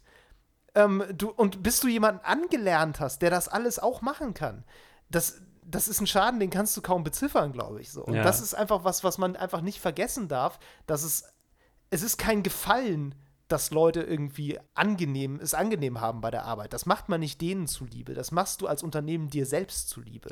Klar, aber das ist natürlich. Weil du damit Geld sparst. Es ist natürlich aus, äh, zum gewissen Teil, glaube ich, auch noch aus einer, aus einer Zeit, diese Denke, wo man halt gesagt hat: so, ey, Rockstar Games, da wollen alle hin. Da will man halt arbeiten. So, ja. Dafür nehmen die ja. Leute halt einiges in Kauf. So ähnlich ist das bei Naughty Dog ja auch gewesen, zum Beispiel. Ja. Wenn du willst Naughty Dog in deiner, in deiner, äh, in deinem Lebenslauf stehen haben, einfach. Und deswegen äh, bist du dafür auch bereit, auf viele, viele Sachen vielleicht zu verzichten oder ähm, mehr zu arbeiten und so. Und das ist natürlich zum Teil auch so, dass man Opfer bringt, um irgendwo, irgendwo arbeiten zu können. Aber diese, die Menschen sind jetzt, glaube ich, sich ein bisschen mehr ihre, ihrer Position bewusst. Es ist natürlich eine sehr hochspezialisierte Branche, wo du jetzt auch nicht ohne ja, Ende ja. Leute findest. Ähm, und die, die Leute, die es gibt, sind mittlerweile sich darüber im Klaren, dass sie sich nicht, nicht mehr alles gefallen lassen müssen. Und dadurch, dass ja. jetzt auch oft und viel mehr über diese Themen offen gesprochen wird und in der Öffentlichkeit auch darüber diskutiert wird, fühlen sie sich, glaube ich, auch ein bisschen ähm, darin unterstützt, für, ihr, für, ihr, für, für, sich und für ihre Rechte auch einzustehen. Und ich glaube, das ist auch so, ne, wie wir sagen, man hat den Eindruck, es passiert was so ein bisschen. Ähm, es ja. wird immer wieder sowas thematisiert. Und darum glaube ich, dass dass man nicht mehr wie vielleicht noch vor zehn Jahren, vielleicht ist es auch teilweise erst drei Jahre her, ich weiß es ja nicht, ich stecke da nicht drin, dass man sich aber nicht mehr wie damals einfach alles gefallen lässt, sondern jetzt einfach sich dann auch zusammenschließt, vielleicht mit anderen. Ähm, oder dass ja. man auch irgendwo extern meldet und nicht sich, keine Ahnung, in irgendwelchen NDAs, die man unterschreibt, wenn man irgendwo arbeitet, bis ins Ultimo beugt. Und natürlich hat auch, und ich weiß ja, dass die, die Spielepresse oft auch zu Recht viel kritisiert wird, auch ihren Teil dazu beigetragen. Ähm, dass Leute äh, sich an, äh, im Vertrauen an bestimmte Leute wenden und sowas rückmelden und dann auch darüber berichtet wird überhaupt und nicht die Spielepresse einfach ja. nur noch so als PR-Verlängerung arbeitet. Ähm, das hat auch bestimmt geholfen. Und Definitiv. Auch teils ja, wegen des das Internets. Ich nämlich auch. So. Total. Und ich, ich habe auch ein bisschen, ne, also wie gesagt, wir haben jetzt über GTA ja gesprochen und über, ähm, über Rockstar Games und äh, wie gesagt, Activision Blizzard, Unions und so weiter. Ich habe auch bei, bei Bungie zum Beispiel, die Destiny ja machen, mhm. habe ich auch so seit, seit einer gewissen Weile so das Gefühl, ich folge denen bei Twitter und so nach dem, was ich bei den, von denen so bei Twitter mitkriege, die positionieren sich halt wirklich auch sehr stark als ein als guter Arbeitgeber. So, ja. Also da, du merkst richtig, wie auch versucht wird, so das als, als Außenwirkung eben rauszukehren. Mhm. Und ähm, zwar auf eine also auf eine angenehme Art und Weise. Ne? Ich meine, es ist, wenn du so liest, was so gerade so Entwickler und Entwicklerinnen häufig auch so teilen, was so Jobbeschreibungen sind, also mhm. das ist teilweise wirklich gruselig. Da merkst du so diese Fratboy-Culture dann immer noch so ein bisschen, ne? Das ist dann so, ja, wir suchen keine, keine Mitarbeiter, wir suchen Rockstars. und irgendwie, äh, du, du bist hier Familie und wir schaffen alles zusammen und äh, ah, ja. ne, das, du, du, merkst, du, du siehst, du du spürst so richtig, wie du am Ende des Monats mit einem Obstkorb äh, abgespeist wirst, so dass statt, statt irgendwie einen Bonus zu kriegen. Ja. Also, ne, so davon bewegen die sich halt wirklich ganz bewusst weg. Ich meine, Bungie ist auch ein politisch sehr engagiertes Studio, die sind auch ganz viel auf so auf Demos sind die und die sind auch sehr weit vorne dabei, was irgendwie soziale Belange angeht und so weiter. Ja. Ähm, deshalb können die das auch machen, so, aber das kehren sie halt ganz bewusst auch raus. Mhm weil sie genau wissen, dass das äh, was ist, wo auch jetzt eine vielleicht eine neue Generation von Leuten, die in diese Branche wollen, ähm, wo die auch darauf achten. Weil natürlich ja. kriegen auch angehende Spieleentwickler und Spieleentwicklerinnen mit, wie so der Dis Diskurs über diese Branche ist, ne? dass du da ja. verheizt wirst, dass das alles ganz furchtbar Auf ist. Auf jeden und Fall, klar. Natürlich ist das teilweise auch extremer, als es letztendlich wirklich ist. Ich habe auch schon von äh, Entwicklern gelesen, da meinte einer so, ey, boah, ich habe gerade eine Game Design Vorlesung gegeben mal an der Uni und die Leute waren alle so völlig, boah, hm, kann man da denn überhaupt arbeiten? Und er meinte so, so schlimm ist es jetzt auch nicht, aber ja, ja. du merkst einfach ein Bewusstsein, was dafür da ist. Und jetzt bei Bungie zum Beispiel, ne, um mal einmal dabei zu bleiben, und das ist eigentlich ein ganz schönes Beispiel, wie das vielleicht auch auf Leute rückwirkt, die dann einfach nur die Spiele spielen, weil das bleibt natürlich nicht komplett ohne Folgen die haben jetzt zum Beispiel was gemacht, der nächste Raid. Ja. Ich weiß gar nicht, ob das jetzt schon war oder ob das noch kommt. Der startet an einem Freitag. Ja. So. Normalerweise startet so ein Raid an einem Samstag. Ja. Und das ist bei Destiny ja immer ein relativ großes Ding, weil die dieses World First Race immer machen, wo dann der erste Clan, ja, genau. der dann irgendwie den, den Raid durchlaufen hat, der gewinnt halt irgendwie und ne, es wird dann irgendwo auch verewigt, glaube ich. Hm. Also, das ist schon ein großes Ding. Und jetzt einfach zu sagen, ja, wir machen das auf einen Freitag, ähm, ist natürlich eine Ansage, vor allem weil viele Leute ja eben freitags arbeiten und dann eben nicht beim World First Race so dabei sein können. Ja. So. Ähm, da gab es auch, ich sag mal, Unmut so bei Twitter. Und die Begründung, und das finde ich total gut, dass Bungie das so sagt, ist, wir wollen nicht, dass unsere Leute samstags arbeiten. Ja, genau. Punkt. So, die haben einfach gesagt, so, die meisten Leute arbeiten samstags nicht. Wir wollen samstags auch nicht arbeiten. Freitags ist das ganze Team da. Wir können auf Probleme sofort reagieren. Wir haben nicht nur irgendwie eine, eine kleine Gruppe, die dann die ganzen Probleme stemmen muss auf einen freien Tag, sondern wir können uns darauf verlassen. Wir haben die volle Power ja. hinter diesem Ding, was einfach auch natürlich organisatorisch und vom Netzwerk her eine riesen, eine riesen Herausforderung ist, sowas zu launchen. Ja, klar. Und ja, die, die haben halt einfach gesagt, nö, das ist der Grund. Und das fanden Leute natürlich kacke.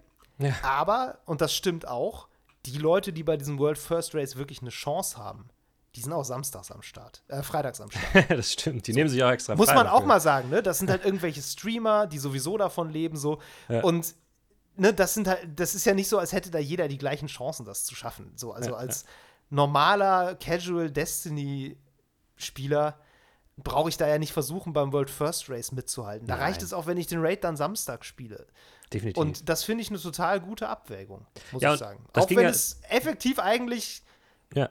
für die Spielerschaft eher was, ein, in Anführungszeichen, was Schlechtes ist. Ja, aber das ging ja sogar dann auch noch weiter, dass nämlich ähm, Bungie jetzt auch noch gesagt hat, ja, sie, sie kommunizieren jetzt auch, also sie, sie stecken weniger in die Kommunikation mit den, äh, mit den Fans, mit der Spielerschaft, weil es halt einfach zu viele Drohungen gibt gegen ähm, ja. Mitarbeiter von ihnen und da haben die einfach keinen Bock ja. mehr ähm, dann gibt es eben ja, weniger ja. Feedback äh, direkt, weil die Leute äh, ihre eigenen Mitarbeiter sind ihnen wichtig, wichtiger, als da äh, Community Management so zu pushen, wenn es da irgendwie toxischen Kram immer gibt. Und das ist halt auch ein Ding. Ähm, zwar entwickelt sich immer mehr irgendwie das Bewusstsein dahin, dass man irgendwie über Probleme spricht. Trotzdem ist es jetzt meinem Eindruck nach nicht so, dass äh, problematische Kommunikation im Internet abnimmt. Aber Nö. vielleicht ist es, ist es auch die entsprechende Gegenreaktion jetzt, dass mehr dagegen gesagt wird und mehr darüber gesprochen wird. Insofern. Ja. Ich meine, ja. letztlich, ne, wir haben ja eben schon so ein bisschen über alte Zöpfe gesprochen und wie sich das vielleicht auch so intern langsam ein bisschen ändert. Ähm, gerade durch solche Aktionen finde ich es eigentlich auch ganz gut, wenn man so ein bisschen, ähm, ich sag mal, eine eine Fangruppe zurecht erzieht, vielleicht, ja. die man so vielleicht nicht unbedingt haben will. Ne? Weil ja. die Leute, die dich im Internet beschimpfen und irgendwie völlig absurde Ideen haben, was sie jetzt für Ansprüche an ein Spiel haben, für das sie 60 Euro ausgegeben haben. Manchmal hast du ja das Gefühl, die Leute sagen so: Ja, ich habe da 60 Euro für bezahlt, jetzt musst du gefälligst jeden Samstag persönlich hier das Update vorbeibringen. ähm, ne, da gibt es ja absurde Anspruchshaltungen. Und ich finde es eigentlich sehr gut, dass, ne, dass Spielestudios da auch jetzt wirklich gegen angehen. Und das ist aber auch eben eine Folge dieser, dieser alten Kultur, die sich vielleicht so ein bisschen auch ändert und Leute mhm. sagen so, nein, ich habe auch als, als Mensch, der hier arbeitet, einen Wert mhm. und den kann ich nicht nur in Geld beziffern, sondern auch in Zufriedenheit und mentaler Gesundheit. Ja. Und ähm, die Leute, die das anders gewöhnt sind, die das ne, von früher so, als ihnen äh, das Spielestudio im Grunde zu Füßen gelegen hat und gesagt, wir machen alles für dich, du bist unser größter Fan, wir finden das ganz toll so, das ist halt keine gesunde Beziehung. Ja. So, weder geschäftlich noch irgendwie parasozial, sage ich mal. Ja, das ist halt einfach, ist halt einfach Mist. So, und ich finde es gut, dass da versucht wird, sowas auch so ein bisschen in gesündere Bahnen zu lenken, so. Mhm. Ähm, ja, und ne, wenn man dann noch mal den Bogen so zurückschlägt, so zu GTA 6 und ob das jetzt irgendwie, wie, wie sich das jetzt inhaltlich auf den satirischen Gehalt und so niederschlägt, ähm, ich weiß nicht, vielleicht wird GTA 6 ein wesentlich ernsthafteres Spiel als GTA 5. Ja. Das heißt aber nicht, dass es deshalb satirischen Biss einbüßen muss. Ne? Ich meine, ich habe, ich, ich finde auch so, ne, weiß ich nicht, jeder kriegt sein Fett weg, ist für mich kein Wert an sich. Das ist, ich finde das nee. immer so ein bisschen albern, weil das ist letztlich auch nur eine Entschuldigung, so die, ne, die, die Kritik an den Mächtigen, die, ne, die muss sowieso rein, die nimmst du mit und freust dich dann drüber, wenn dann die, die armen Schweine, die es sowieso schon schwer haben, wenn du denen auch noch eins aufs Maul geben kannst im Spiel. Das, da finde ich immer so, ja, weiß nicht, wenn es davon weniger gibt, meinetwegen eigentlich gerne. Ich ja. weiß nicht, ich finde das immer etwas schwierig, so zu tun, als wäre das, als wäre das das, was GTA jetzt auch ausmacht und groß macht, so, weil das ist es nicht wenn ich Leute von GTA 5 schwärmen höre, dann geht es halt eher so auch so um die, um die Charaktere, um die Typen, um die unterschiedlichen Milieus, wie die gezeichnet sind. Mhm. Und da glaube ich, dass äh, unterschiedliche Perspektiven und viele Leute aus auch mit unterschiedlichen Backgrounds, gerade in einem amerikanischen Studio, das ein Spiel macht, das eine Satire auf Amerika ist, das kann nur besser werden dadurch. Also, wenn du nicht immer alles durch dieselbe Brille gefiltert bekommst, sondern eben wirklich von auch mal von Leuten gespiegelt bekommst, die realweltliche Probleme in diesem Land haben und sich dann vielleicht mal überlegen, wie kann man die denn satirisch aufbereiten, ohne dass ich mir dafür selber irgendwie hier noch ein Bein stellen muss, damit Leute sagen können, huh, lustig, wie er gefallen ist. Naja, ich, ich glaube, ja, das finde ich, eigentlich, find ich eigentlich viel spannender. so. Ich glaube generell, dass, ähm, also GTA 5 war halt ein krasser Meilenstein, das ist unumstritten und bei solchen Spielen ist es, glaube ich, enorm schwer, ein Sequel zu machen, was dann auch noch gut ist. Ja. So. Und ja. ich glaube, dass so ein klarer Bruch, wie jetzt zu sagen, okay, das ist jetzt nicht mehr so eine, so eine reine Satire-Witzshow, ähm, ja. dass das dem ganzen Projekt eher helfen kann. Also ich habe mir neulich mal wieder überlegt, warum ich, warum ich zum Beispiel ähm, The Last of Us Part 2 so gut finde. Und da ist mir auch eingefallen, dass ich es deswegen so gut finde, weil ich finde, das macht was also vor allen Dingen hat es, hat es das geschafft, ein, ein sehr gutes Sequel zu bringen.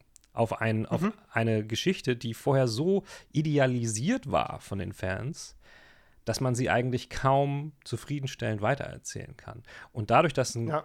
klarer Bruch gemacht wurde und so viel anders gemacht wurde, hat es das in meinen Augen geschafft, ein besseres Spiel zu werden als das mhm. davor. Mhm. Und hätte man einfach nur weitergemacht, eine, eine ganz klare Iteration gemacht, dann wäre es, glaube ich, nicht gelungen, das davor zu toppen. Was natürlich Geschmackssache ist, so.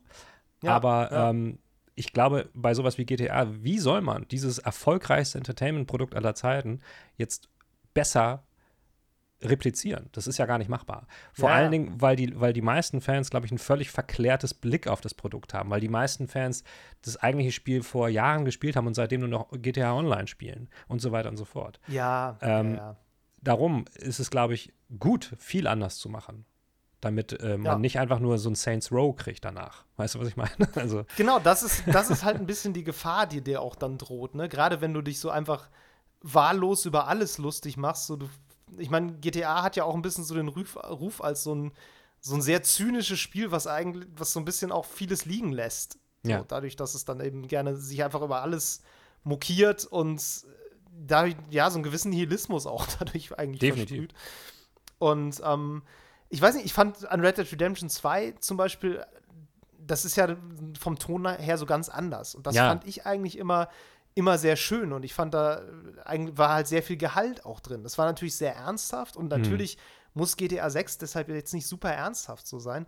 Aber mhm. ich finde einfach die, die Angst davor, nur weil da jetzt mehr soziales Bewusstsein vielleicht auch am Start ist, dass das jetzt zahnlos wird, finde ich irgendwie unangemessen, glaube ich. Und Definitiv. ich habe auch das Gefühl, die Leute, die sich am lautesten drüber mokieren, haben auch am wenigsten vielleicht verstanden, was überhaupt was überhaupt Phase ist und wie und was Satire überhaupt sein kann. So. Und ähm, ja. gerade so, wenn es um, ne, gerade wenn es darum geht, ja, jetzt gibt es keine Witze mehr über Gruppe XY und so, ja doch, natürlich, aber vielleicht sind es einfach mal gute Witze. So. Ich habe irgendwie in letzter Zeit immer, ne, gab es ja immer so, wenn, wenn irgendwelche Comedians irgendwelche transphoben Witze gerissen haben, so, wo dann immer ja. gesagt wird, ja, die müssen das dürfen, das ist Satire und du denkst, ja, dürfen sie ja auch, man darf es aber auch kritisieren und vor allem ähm, wenn dein einziger Witz ist, höhö, Trans-Leute gibt es ja eigentlich gar nicht, das ist alles Quatsch. Das ist halt der eine Witz und der ist halt irgendwann auch auserzählt und weder wahr noch gut. Und besonders witzig ist es dann, wenn du der Trans-Leute anhörst, die so sagen, ja, ey, es gibt so viele Witze über Trans-Leute, die sie sich selber erzählen. Die Leute, die trans sind, gehen zweimal durch die Pubertät. Wie absurd ist das denn? Wie viele geile Witze man darüber machen könnte. Ja, ja, Aber nein, so, da, ne, was ich sagen will, vielleicht muss man einfach mal das Spektrum auch ein bisschen erweitern. Du kannst über jeden Menschen Witze machen. Die Frage Klar. ist, über was machst du deine Witze und kriegst du damit irgendwie eine Erkenntnis und kriegst du damit irgendwie eine satirische Punchline oder trittst du ihm einfach nur ins Gesicht? Und das ist was, wo ich finde, da, da ist ein bisschen mehr, ein bisschen mehr Feinfühligkeit durchaus gut und hilft ja. dabei, vielleicht auch einfach bessere Witze zu erzählen. Klar, jetzt, jetzt, rutschen wir natürlich sehr ins Inhaltliche ab, aber ich sehe das auch so. Dass, natürlich, ähm, das war jetzt viele, klar. Viele, viel dieser Kritik ist immer so, ja, wir, jetzt darf man nicht mal mehr dies oder das. Und die Antwort ist, natürlich darf man das, aber will man das? Und warum will man das? So, und ja, das sollten klar. sich viele Leute mal, diese Frage sollten sich viele Leute stellen. Ich glaube ähm, auch, dass das wird kein schlechteres Spiel, weil man keine dummen Witze mehr macht. Im Gegenteil, vielleicht wird es ja ein besseres Spiel dadurch. Äh, ja, und also eins, ich hätte lieber was vor allen Dingen noch als mehr dumme Witze. definitiv und vielleicht wird es ja dadurch auch, dadurch auch eins, was noch mehr Leute gut finden können und das wäre ja auch eine ja. schöne Sache. Ähm, ja. Vielleicht können wir noch mal kurz, ich, ich bin jetzt, ich komme jetzt wieder auf Naughty Dog zurück, ich bin irgendwie der, der Typ, ja, der das die ganze Zeit macht, aber ähm, da gab es ja auch zum Beispiel so ein Ding, was vielleicht ähm, im ersten Moment oberflächlich gar nicht so wirkt, äh, dass das irgendwie einen großen Unterschied macht für, für die, für, vor allen Dingen nicht für die Spielenden natürlich, aber auch für die Mitarbeitenden, dass ähm, da kam jetzt raus, dass die das erste Mal seit langem haben die überhaupt Producer eingestellt in ihrem Team. Die hatten gar keine Producer, sondern hat einfach, also um, muss man vielleicht ein bisschen erklären, was ein Producer macht. Der ist nicht wirklich ein, jemand, der direkt selbst entwickelt oder am, äh, am Spiel ähm, irgendwelche Befehlszahlen schreibt oder animiert, sondern Producer sind diejenigen, die quasi den Produktionsablauf ähm, managen. Ja. Und sowas hatten die nicht. Und das habe ich gelesen, als irgendwie rauskam, dass es jetzt neu eine, eine Abteilung sozusagen gibt von Producern. dachte, hä, was ist denn da los? Das geht ja gar nicht. Das, es war wohl bis dato so, dass alle einfach kreativ vor sich hergearbeitet haben und ab und zu ist buchstäblich es passiert, dass gemerkt wurde, oh, wir haben beide das Gleiche gemacht. Ätzend. Jetzt müssen wir, müssen wir die eine Hälfte davon streichen und so. Ähm, das, das, ist absolut absurd, ne? Das also, ist wirklich absurd. Ich muss wirklich sagen, ich habe das gelesen und dachte, das kann doch nicht wahr sein. Da, die haben teilweise drei Wochen, haben ja. zwei Leute an unterschiedlichen Iterationen desselben Features gearbeitet, ja, ja, um dann festzustellen, fuck, wir müssen eins jetzt wegschmeißen.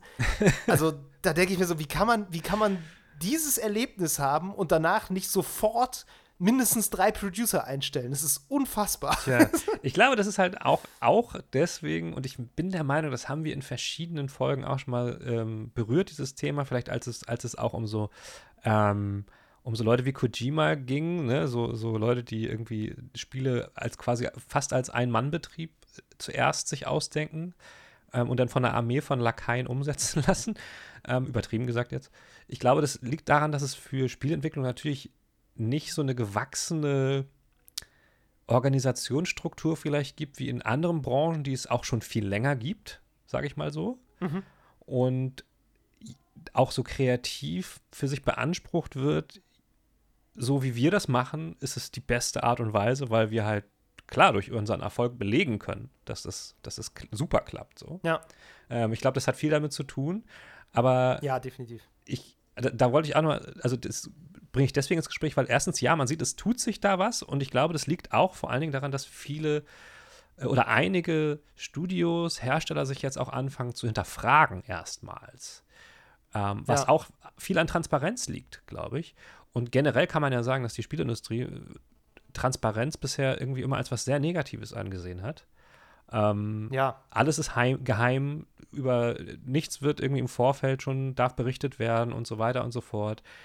Was viel natürlich mit, mit dem Hype zu tun hat. Da haben wir auch schon Folgen drüber gemacht, aber mittlerweile wird das, glaube ich, hinterfragt. Vielleicht ist es ja auch unser, äh, unser Verdienst, weil wir diese Podcast-Folgen auch mitgemacht haben. Nein, war ein Spaß. Ähm, aber jetzt, jetzt wird sowas halt mal in Frage gestellt und gesagt, so, ey, okay, vielleicht, vielleicht gibt es ja doch andere Wege, Dinge gut zu machen. Ja. Und dann kommt sowas raus wie, man stellt das erste Mal nach, keine Ahnung, wie viel, 20 Jahren einen Producer ein. Und da ist nämlich wieder dann so ein Punkt, vielleicht geht es ja dann doch schneller, entsprechende Sachen zu machen. Also sagen wir jetzt mal, ich weiß es nicht, ja. aber sagen wir mal bei Rockstar zum Beispiel, ähm, dauert es jetzt alles länger, weil man irgendwie ein bisschen weniger Crunch macht, aber dafür hat man halt auch Producer, die diese Arbeitsstunden halt auch besser einteilen können dann gleicht sich das ja vielleicht alles wieder besser aus. Also insofern ähm, glaube ja. ich, dass, dass äh, die Weiterentwicklung so einer Branche, die hat noch, die hat gerade wahrscheinlich erst angefangen. Ich meine, es ist ja auch eine total junge Branche, muss man auch dazu immer noch wieder sich ins Gedächtnis rufen. Ne? Also, ja. Ja, ich glaube auch, dass die halt gerade so ein bisschen erst auch angefangen hat, wirklich auch voneinander zu lernen. So, ne? Also, mhm. das, ähm, wir erleben ja gerade, also A, eine, eine starke Konsolidierung auch. Ich meine, fast alle Studios, über die wir heute gesprochen haben, gehören irgendwie zu Microsoft oder Sony. so. Ja, stimmt. Ähm, ne, das sind ja auch so, so Dinge, die lernen ja auch intern von anderen Studios dann, mhm. wie man mhm. arbeiten kann und tauschen sehr viel Know-how aus. Ähm, klar, übers Internet hast du natürlich noch mal eine, einen ganz anderen Austausch. Das ist jetzt nicht mehr ganz neu, aber natürlich musst du es auch erstmal irgendwie auf die Art und Weise nutzen. Und ja, man muss wahrscheinlich auch so ein bisschen den eigenen Stolz vielleicht überwinden und so sagen, ja, wir sind zwar ein super erfolgreiches Studio und wie gesagt, Naughty Dog hat ja, die sind ja bekannt auch für ihre polierten Spiele, so. Das ja. ist ja einfach äh, nicht irgendwie, weiß nicht, Bethesda, wo du aussahst, die haben riesige Spiele, da ist super viel drin, aber naja, es knirscht halt überall. Also ja, Naughty Dog ist ja schon auch für einen gewissen Schliff bekannt. Was mich umso mehr fasziniert, dass sie das ohne Producer gemacht haben. Also, ne, ich kann schon verstehen, dass man da stolz drauf ist, wenn man eine komplette Uncharted-Reihe raushaut ohne Producer. So. Ja. Aber wahrscheinlich siehst du dann irgendwann doch auch mal so die, die menschlichen Kosten des Ganzen und denkst du so, ja. hm, wir haben erstaunlich wenig Senior-Leute, die seit, vielleicht seit 15 Jahren da sind, weil die alle verschlissen wurden mit der Zeit. Und ja, ja. stattdessen müssen wir halt ständig irgendwelche Juniors anlernen, damit die irgendwie, äh, damit wir überhaupt noch Leute haben. So. Und ähm, das bringt einen vielleicht dann schon irgendwann so mal an den Punkt, wo man sagt, so ja, vielleicht ist diese Art und Weise, wie wir diese Spiele machen, gar nicht so sehr abhängig davon, dass wir zum Beispiel keine Producer haben, sondern es geht um was ganz anderes. Und vielleicht kann uns ein Producer sogar dabei helfen, das mhm. noch mehr rauszuarbeiten. So, du weißt ja manchmal auch nicht genau, woran es liegt. Das ist ja das Schwierige auch an Unternehmenskulturen. Ähm, jeder, der in einem größeren Unternehmen arbeitet, weiß, was das immer für komische Kopfstände sind, wenn irgendwelche Vorstände versuchen, eine Unternehmenskultur zu definieren. Ja, ja, ja. Weil das so ein diffuses Wirrwarr aus allem Möglichen ist. Und das prägt natürlich die Arbeitsweise von so einem Studio auch. Und wenn du einmal den Wurm gefressen hast, dass es diese exakte Arbeitsweise ist, die deine Spiele so genial macht, ähm, dann ist es vielleicht auch schwer, sich da wieder von zu lösen, von anderen zu lernen. Ich muss gerade an Anthem denken, ne? Bioware Magic, dieses, ja, ja, dieses genau. Denken, so ja, es ist immer alles ein Riesenchaos, aber am Ende fügt sich das alles. Ja. Da hat es dann halt mal nicht, äh, nicht geklappt, ne? Und ähm, sie, haben die Leute, sie haben die Leute halt vorher schon verschlissen, aber hier haben sie auch noch verschlissen und es ist kein gutes Spiel dabei rausgekommen.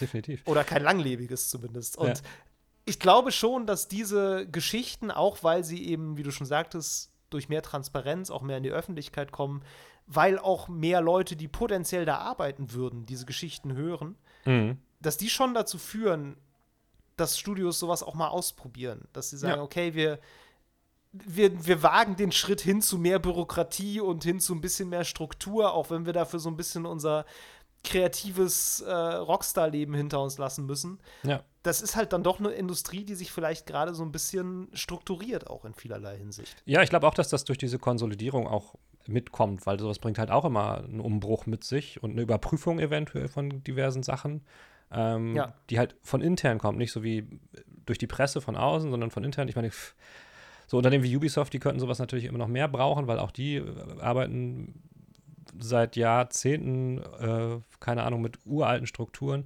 Was ich aber auch glaube, ist, dass tatsächlich, ähm, und viele Leute schimpfen immer über die, über die sogenannte Gen Z, ähm, dass sich da tatsächlich auch was tut, wie du schon sagst, die, die jungen Leute, die nachwachsen, die interessieren sich halt auch dafür, unter was für Bedingungen sie arbeiten. Und die sind halt auch Ja. in einigen Belangen weitaus, äh, wie soll man sagen, anspruchsvoller und, und leben in manchen Dingen auch bewusster.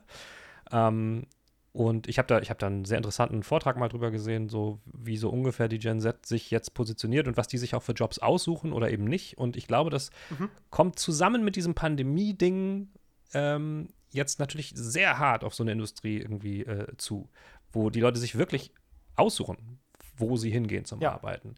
Aus verschiedensten Gründen. Ob es jetzt sei, dass sie irgendwie nur noch im Homeoffice arbeiten wollen oder keine Ahnung, oder dass sie halt äh, dann doch nicht mehr in der Gastronomie arbeiten wollen, weil man kann ja auch anscheinend doch woanders mal arbeiten, das ist gar nicht so schlecht und so weiter und so fort. Das sind alles so, so Faktoren, die da ganz hart zusammenkommen.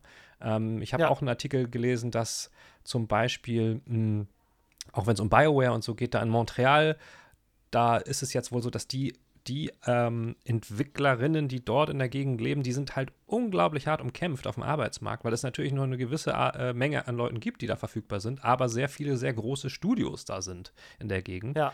Ähm, und jetzt gerade noch irgendwie, ich glaube, irgendwie noch ein großer ist da hingezogen und so. Äh, der Arbeitsmarkt in der Hinsicht, wie in vielen anderen Branchen auch, wird im Gaming auch umgewälzt.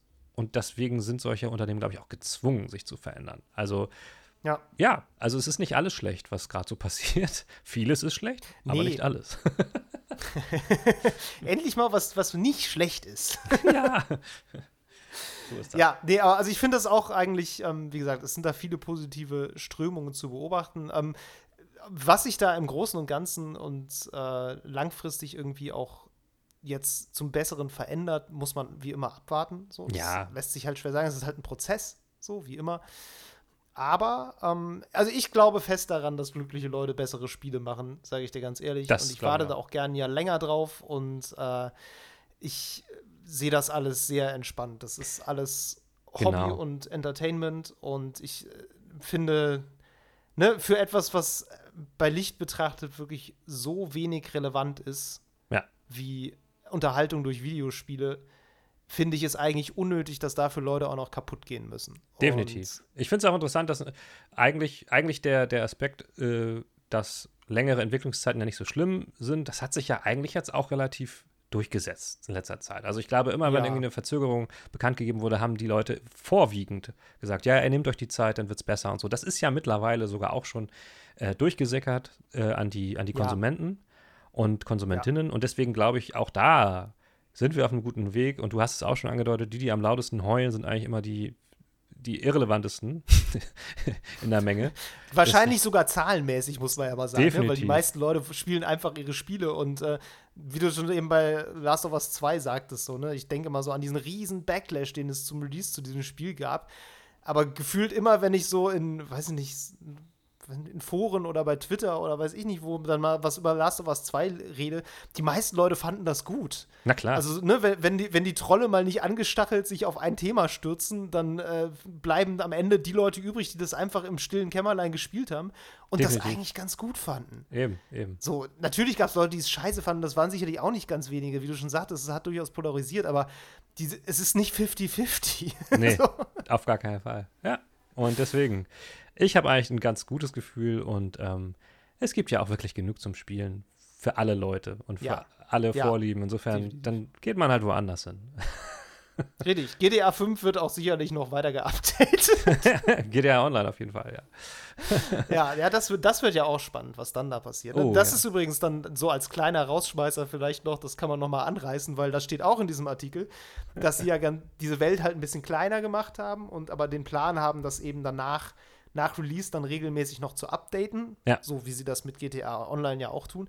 Ja. Und das wird natürlich auch spannend, weil Service Games sind ja nochmal eine ganz andere Herausforderung, was mhm. diesen, äh, diesen Crunch angeht und dieses ständige Arbeiten. Fortnite hatte da ja auch, oder ja, hat damit ja, auch zu kämpfen, ne? dass da Leute also auch wirklich verschlissen werden, weil du auch einfach, du siehst halt kein Ende. Nee, es geht nee. ja immer weiter. So, ja. du, du, du ackerst halt jede Woche vom Neuem los für, die, mhm. für das Update, was dann, weiß nicht, in fünf oder sechs Wochen, ich weiß nicht, wie die Pipeline da ist. Aber ja, das, äh, das sind noch mal ganz neue Herausforderungen. Das wird auch sehr interessant, was da passiert dann. Ja. Ja, mal gucken. Also genau. wir als Außenstehende sind äh, gespannt, äh, aber die Zeichen stehen in die richtige Richtung. Insofern, ja, gehen wir jetzt alle mal raus und essen Eis, würde ich sagen, oder? Das ist eine gute Idee. Ich hatte heute schon eins, aber vielleicht esse ich einfach noch Was? eins. okay. Gut. Dann. Vielen Dank fürs Zuhören. Bis dann. Ciao. Tschüss. Das war Level Cap Radio Folge 95. Wenn euch die Episode gefallen hat, dann lasst uns doch eine nette Bewertung da, abonniert den Podcast und empfehlt uns gerne weiter. Kritik, Lob und Spieletipps gehen per E-Mail an levelcapradio@gmail.com. Auf Twitter sind wir unter @lcrpodcast zu finden. Außerdem twittere ich unter @djmeru und David unter @hamlabum. Vielen Dank fürs Zuhören und bis zum nächsten Mal.